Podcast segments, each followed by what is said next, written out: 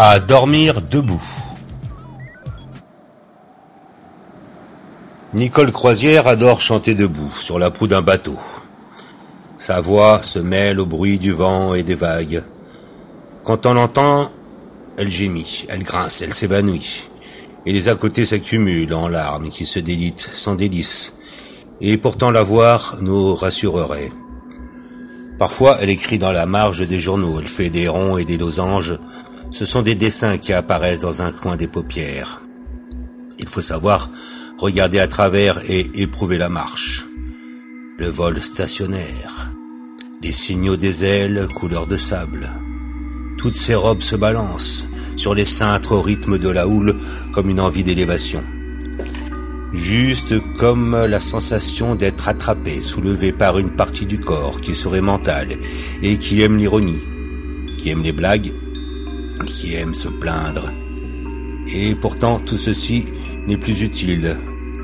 On a une envie de blague, une envie de colère, de joie, de réclamation, mais ça n'a pas de sens.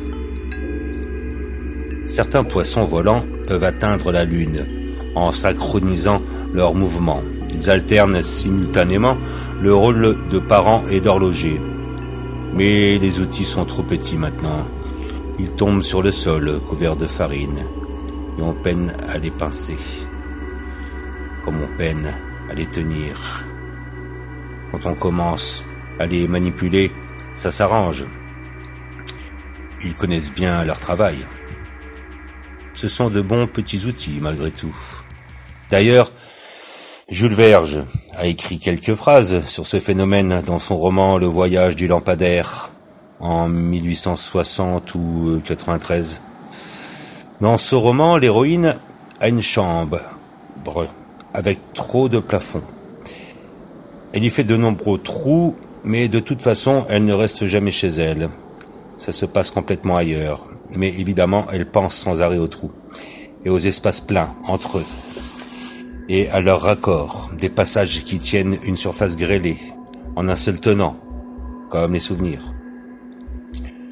Ceci dit, nous ne savons toujours pas si Nicole Croisière a pris des cours de sirène pendant sa belle jeunesse. Par contre, nous savons que c'est une pente glissante, mais heureusement, parce que ça aide une pente glissante, ça aide à descendre. Une montée glissante, c'est embêtant. Mais une pente, ça amène là où c'est intéressant.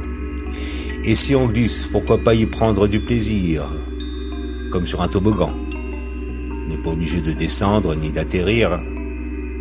Doit pas sortir d'une glissade si on ne sait pas s'y prendre parce que c'est très désagréable, évidemment.